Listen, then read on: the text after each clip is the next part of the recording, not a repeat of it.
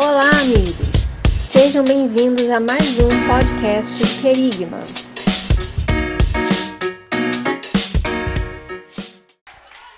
Aleluia! Glória a Deus! Oh, aleluia! Tá feliz com Jesus? Maravilha, não dá vontade de parar mais, né, irmãos? Dá vontade de a gente ficar adorando aqui ao Senhor. Mas Deus tem uma palavra para nós essa noite, amém?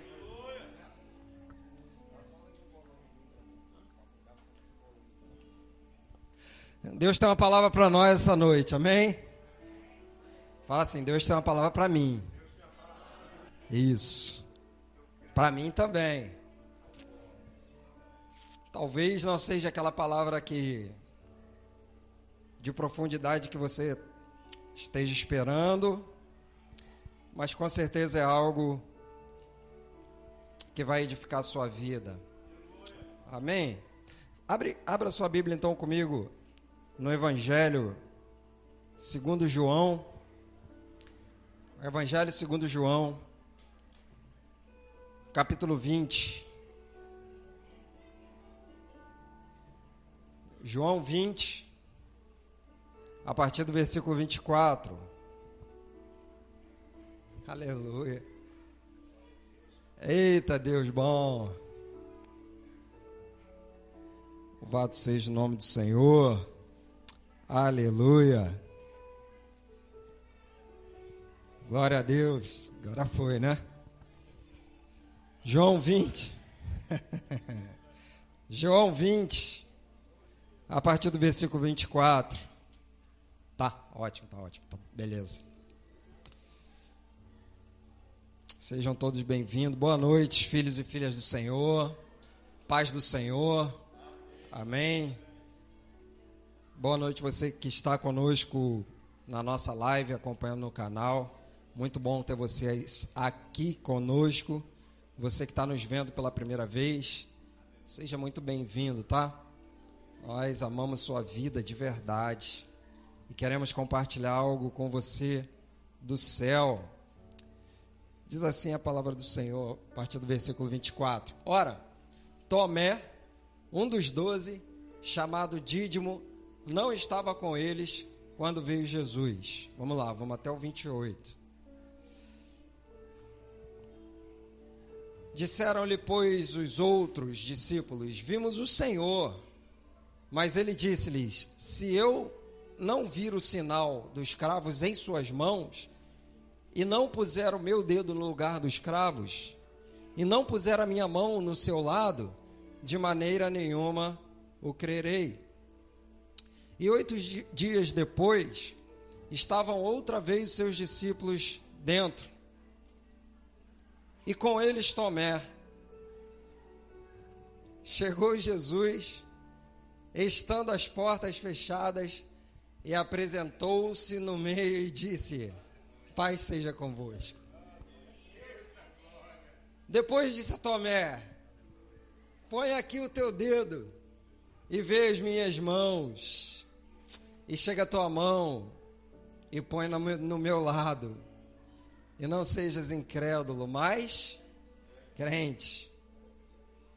E Tomé respondeu e disse-lhe: Senhor meu Deus meu.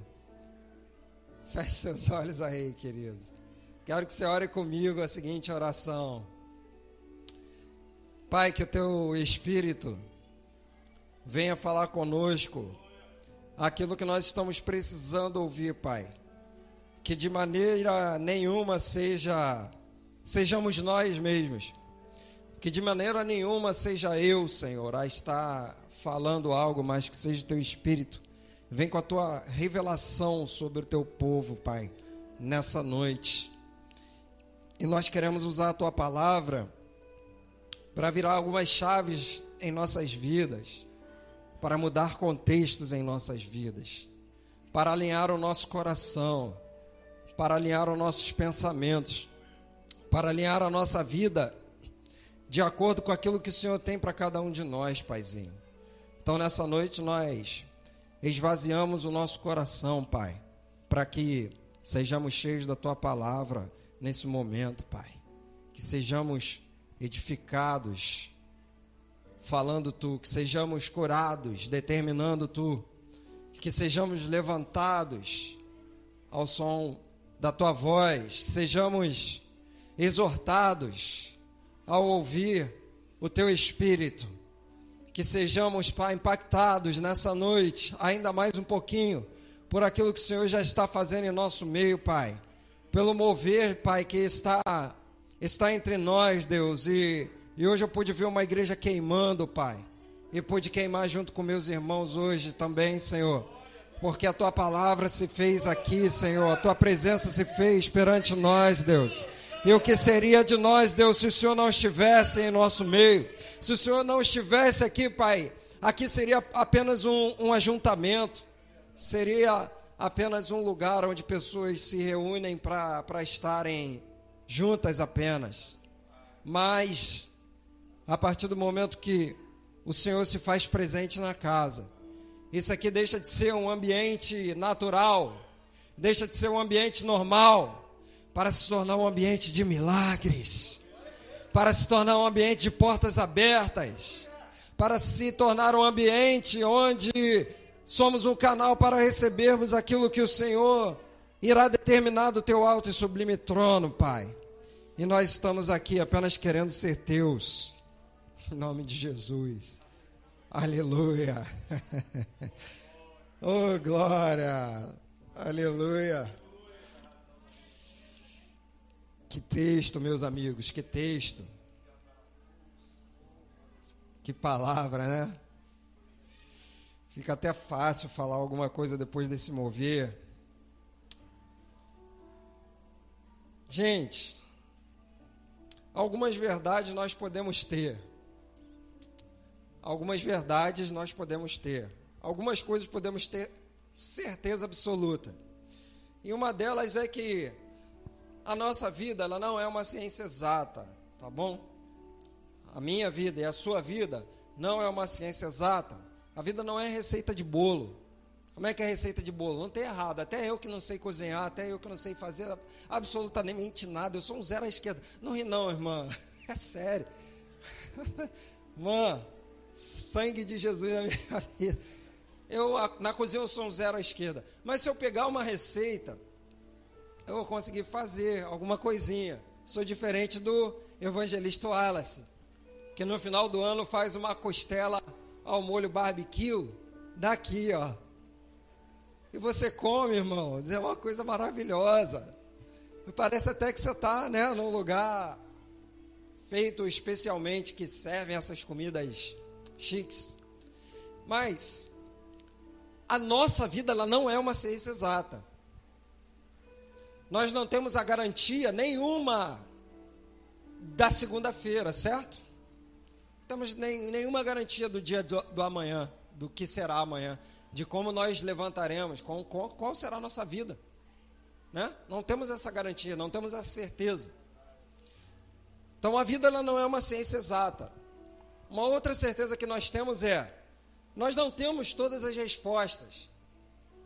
Talvez se você marcar um tempo com qualquer pastor aqui, você marcar um tempo com o seu discipulador, se você marcar um tempo com, com um tutor, com alguém que te orienta, com alguém que é líder espiritual e fala sobre a tua vida, talvez irá chegar um momento onde você vai dizer: Eu estou passando por essa dificuldade. E eu tenho certeza que se essa pessoa for sincera com você, em algum momento ela vai dizer: Vamos orar. Porque nessa hora, eu não sei o que eu posso te dizer. E existem momentos assim, porque nós não temos todas as respostas. Nós não podemos saber de tudo.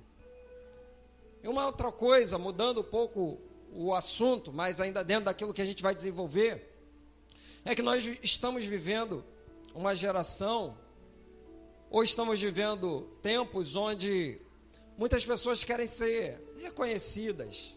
Muitas pessoas querem ser agradadas. Muitas pessoas querem ter seu ministério ou a sua vocação reconhecida por alguém. E sempre nós falamos que o que faz com que o reconhecimento venha sobre o nosso ministério e sobre a nossa vida são os frutos que nós apresentamos. Então, é natural que se nós apresentamos fruto, o reconhecimento ele vem na sequência. Por uma, porque uma coisa depende da outra. Nós não podemos querer o reconhecimento sem antes estar investidos de uma certa autoridade.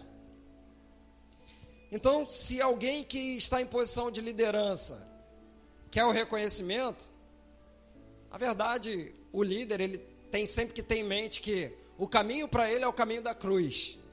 O caminho para to, toda pessoa que está numa posição de liderança é o ca, caminho de, de morte.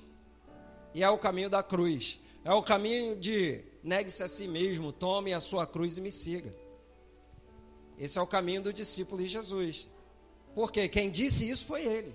Se você quer ser o meu discípulo, quer ser o meu discípulo?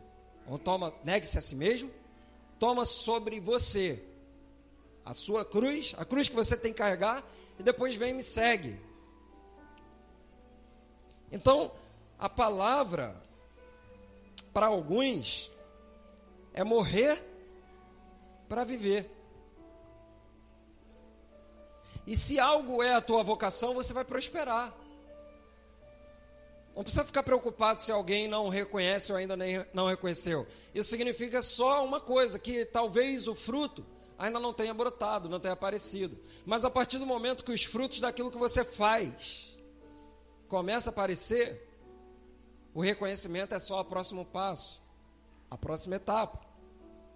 Mas quer dizer para você, eu quero falar para você, o que realmente faz a nossa vida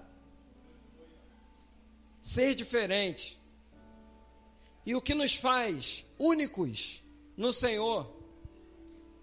Embora olhemos os frutos de alguém, que é a prova genuína de que aquela pessoa está conectada em Cristo, porque quem fala isso também é Jesus. Se você estiver conectado em mim, você dará fruto. Não precisa você fazer força. Não precisa você fazer um milhão de coisas. Mas o simples fato de você estar conectado na videira verdadeira. O processo natural da vida é que você comece a frutificar. E aí a questão é: todo aquele que dá fruto, Deus vem e poda, para que dê ainda mais frutos. E existem dois caminhos que correm em paralelo para todo, todo aquele que um dia confessa ao Senhor Jesus como seu único e suficiente Salvador. Uma coisa você pode ter certeza que vai ter na sua vida, na minha também: as podas e os cálices. A poda é quando nós começamos a frutificar no Senhor. E os cálices são aquilo que são colocados diante de nós. E nós temos uma única opção, que é a tomar. É o que, em outras palavras, seria o processo. Então, todos nós passamos por processos em nossas vidas e às vezes não temos uma explicação aparente. E esse algo que pode nos fazer únicos, que pode nos fazer singulares, que pode nos fazer frutificar e pode nos fazer um espelho para outros que caminham atrás de nós, é o sofrimento. No texto que nós acabamos de ler, você vê que Jesus, Tomé, ele nunca foi veementemente repreendido por Jesus, apesar de Jesus, em determinado momento, falar para ele: mais bem-aventurado é aqueles que não viram e creram. Mas eu quero que você entenda que uma coisa: Tomé gostava de provas concretas. Tomé gostava de ver o preto no branco. Ele gostava de ver se o caminho que ele estava pisando era um caminho sólido. E às vezes nós temos que fazer algumas provas para ver se os caminhos que nós andamos são os mesmos caminhos que Deus tem para nós. Assim como Gideão, se o Senhor é mesmo conosco, comigo, se ele vai ser comigo como ele disse que vai ser, vou botar lá o chumacinho e de manhã ele vai estar molhado. Agora vou botar um chumacinho, em volta vai estar molhado e o chumacinho vai ficar seco. O que é isso? É um sinal de incredulidade? Não, pelo contrário. É um sinal de, de alguém, ou a característica de alguém que quer caminhar por algo sólido. Não quer viver só por aquilo que falam, por aquilo que dizem. Porque você não pode viver dos meus testemunhos, irmão. Você não pode viver daquilo que eu falo. Você não pode experimentar da palavra como eu experimento. Porque você tem que viver a sua própria história. Você tem que ter as suas próprias provas de que Deus é real na sua vida. Você tem que ter as suas próprias experiências com Deus para que você veja que de fato tudo aquilo que Deus te falou, Ele assina embaixo e Ele cumpre, porque Ele é fiel.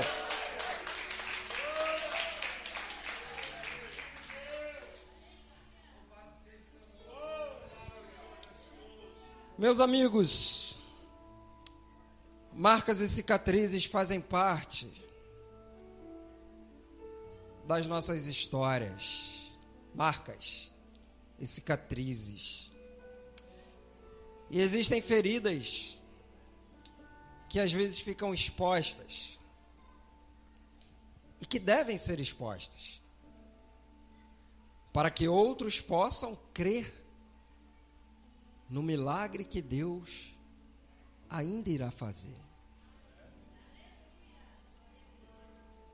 Lá em João, ainda capítulo 9, versículo 11, Jesus encontra um paralítico numa cama. Jesus, com a palavra de ordem, olha para aquele homem e fala para ele: pega o teu leito e vai para a tua casa.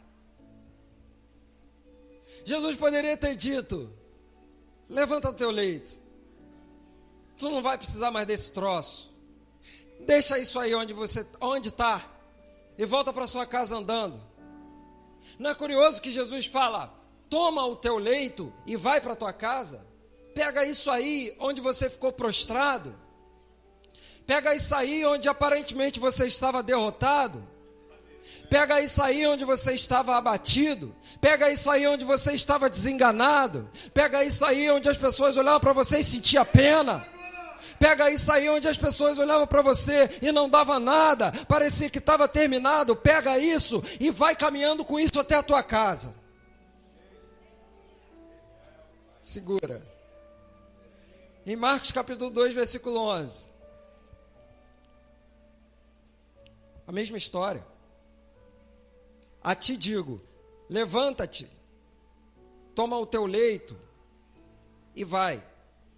Perdão, Marcos 2:11 é o texto da cama. João 9:25 é o texto do cego, que diz: "Respondeu ele, pois e disse: Se é pecador, não sei. Uma coisa eu sei, e é que havendo eu sido cego, agora eu enxergo. Eu não sei se ele é pecador.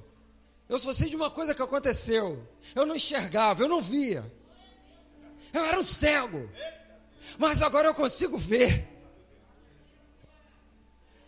Ou seja, a, a deficiência dele estava exposta para que todos pudessem ver. E quando as pessoas olharam aquele ex-cego, ficaram indignados com aquilo, com aquele milagre.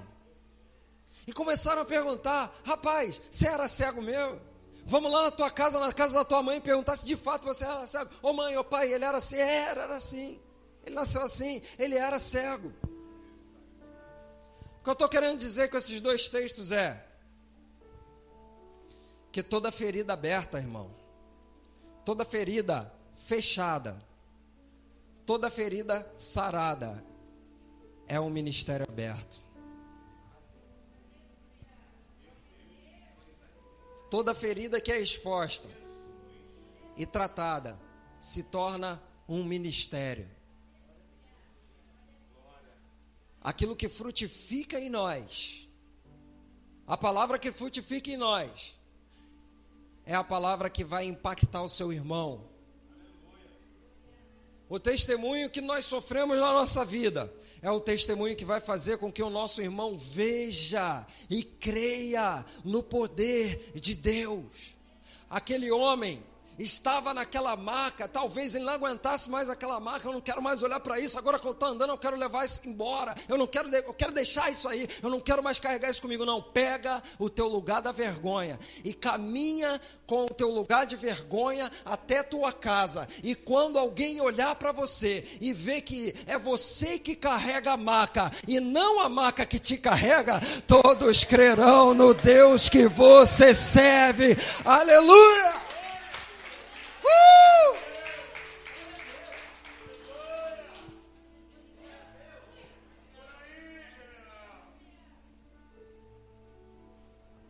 Às vezes é necessário carregar a marca, irmãos.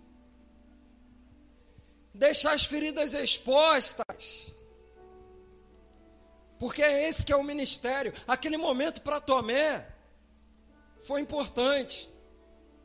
Ele não só pôde, pôde ver, mas ele pôde tocar nas feridas de Cristo. Jesus podia, com seu corpo glorificado, ter aparecido perfeito, ter aparecido sem o furo dos cravos nas mãos, ter aparecido sem o furo no seu lado. Mas ele fez questão de mostrar as suas feridas porque sabia que necessitar e aparecer perante ele um Tomé que iria dizer: Deixa eu tocar nas tuas feridas para que eu creia.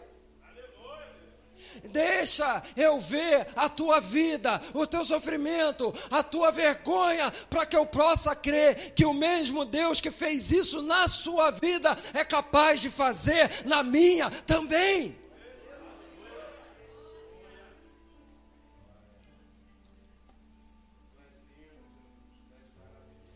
Isso significa que Jesus foi uma pessoa real como nós, sujeitos às mesmas mazelas, aos mesmos sofrimentos. Se, no, se alguém nos julga como o julgaram, nós sentimos. Se nos traem, nós nos entristecemos. E Jesus passou por isso. O apóstolo Paulo ele traz uma palavra sobre todo esse momento, às vezes que nós vivemos. Ele vai, vai dizer o seguinte: em tudo nós somos atribulados. É 2 Coríntios 4, do 8 ao 12. Em tudo somos atribulados. Em tudo. O cristão é atribulado, mas não angustiado. Somos perplexos, mas não desanimamos. Somos perseguidos, mas nunca desamparados. Às vezes estamos abatidos, mas é porque somos seres humanos. E aí o texto vai dizer, mas nunca destruídos. E ele vai entrar ainda mais fundo. Ele vai fazer, ele vai dizer o seguinte: trazendo sempre por toda parte a mortificação do Senhor Jesus no nosso corpo, as feridas trazendo sempre as feridas, em todas as áreas, seja ela sentimental, familiar, qualquer área que você possa imaginar. Assim como eu gosto de falar de Jó. Jó foi quebrado nas três áreas possíveis que um homem pode ser quebrado: financeira, familiar, saúde. Financeira, sentimental e saúde.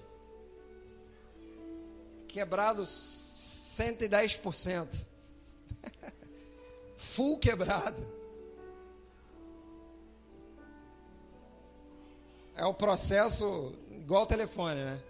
O telefone tem assim, ó, tem uma entrada de linha, aí tem o intermediário e tem o Pro Max Plus Ultra Mega Super, que é o mais top. No, no processo, Jó entrou nesse Pro Max Ultra Top Master Plus, o pior. Porque todas as áreas deles foram tocadas. Mas aí Paulo vai continuar, graças a Deus que o versículo não para aqui. Trazendo sempre por toda parte a mortificação do Senhor Jesus no nosso corpo, para que a vida de Jesus se manifeste em nós, em nossos corpos. E Jesus fala: Quer viver? Morra. Quer viver? Morra. Quer viver? Morra. E parece que tem situações na nossa vida que Deus ainda permite que sejamos mortos mais um pouquinho. E pode ter certeza absoluta que eu vou te falar. Sempre existe um nível maior para morrer, tá? Pode ficar tranquilo. Talvez você não esteja passando ainda não é nada. Não, não fala isso, pastor. Eu repreendo essa palavra em nome de Jesus. Não, calma. Calma. Repreende não. tá feliz ainda? Tá? É, só um, aleluia. Fica feliz. Porque quanto mais você e eu morremos, mais a vida de Jesus se revela através de nós.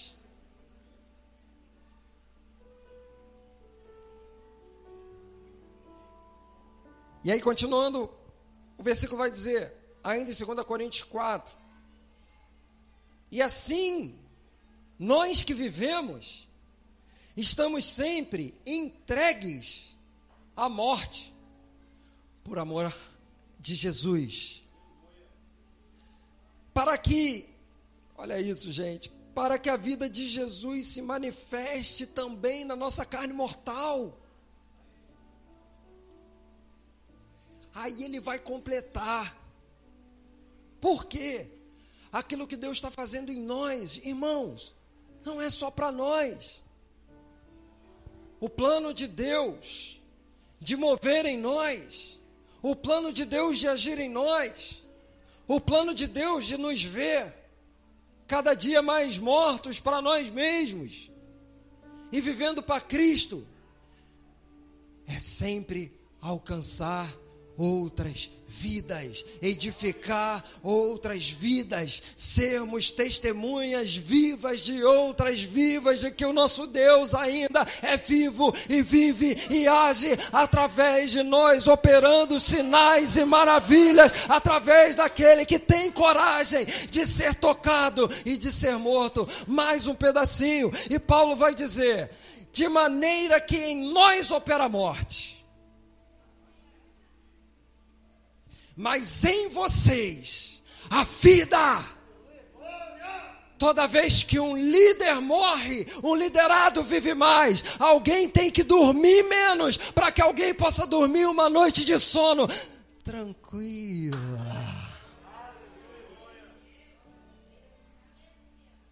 Durma menos para que a sua família possa dormir tranquila. Morra mais um pouquinho, para que alguém que te segue possa viver. Para algumas pessoas não é só necessário ouvir, é preciso ver. E um nível mais profundo do que ouvir e ver é tocar. Só que só quem pode ver as feridas é quem anda perto. A serva de Naamã conhecia a situação do capitão debaixo da armadura, porque ela estava perto. Ela via as feridas. Ela sabia. E por isso ela pôde apontar um caminho. Tocar é um nível além. Tomé tocou porque era próximo de Jesus. Ele era um discípulo. E Jesus não nega nada aos seus discípulos. E Paulo diz mais uma questão para a gente encerrar. Vamos ficar de pé? Parecer que está acabando.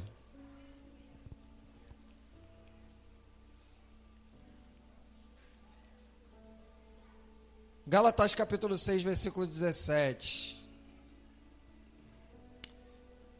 Paulo vai dizer o seguinte: Desde agora, ninguém me inquiete porque eu trago no meu corpo as marcas do Senhor Jesus. Eu trago em meu corpo as marcas, as feridas. Não me doem mais, porque Deus cuidou de mim. Elas não me fazem mais mal, porque o Senhor tratou de sarar todos os meus traumas, todas as minhas desilusões todas as minhas decepções. E talvez essa ferida que você tenha não é para você esconder e falar para todo mundo que você é forte. Não. É para você mostrar as suas feridas, as feridas que a vida te causou, as feridas, as feridas que a vida te fez e dizer: Vocês podem ver essas feridas? Deus sarou todas elas. E se sarou na minha vida, podem sarar na sua vida também. Isso são as marcas, são as cicatrizes que Paulo vai dizer: Eu carrego em meu corpo as marcas. E todos nós, como filhos de Deus e discípulos de Jesus, temos que ser testemunhos, testemunhas vivas. E se alguém nos segue de perto, e você talvez só tenha falado, convide essa pessoa para tocar nas feridas que você carrega. Expõe ainda mais. Abra ainda mais. Fale da área que Jesus tocou na sua vida e curou. Mostre para quem te segue que você é ser humano, que passa por dificuldades, que passa por lutas, por tribulações, mas que você crê num Deus que muda a história. Mas que você crê num Deus que opera tudo em todos e que é poderoso para fazer infinitamente mais de tudo aquilo que podemos e que pensamos, homens de Deus, não escondam. O mestre Oda falou para o Luke assim, num filme, né? Alguém vai pegar a referência. Fale daquilo que você aprendeu, mas fale principalmente dos seus erros e das suas falhas. Feche seus olhos. Quero orar junto com você. Para que Deus continue te fortalecendo. Para que Deus continue te levantando. Para que Deus continue cicatrizando. E se existe alguma ferida aberta, em nome de Jesus hoje, você receberá um toque fresco do Espírito. E isso não vai te doer mais mas isso vai se tornar para você um ministério. Ministério que eu digo, isso vai ser aquilo que vai frutificar na sua vida, para que você possa edificar os seus irmãos na fé, para que eles ouçam, veem, toquem e creiam no Deus de milagre que você serve. Aleluia. Feche seus olhos. Deus nessa noite.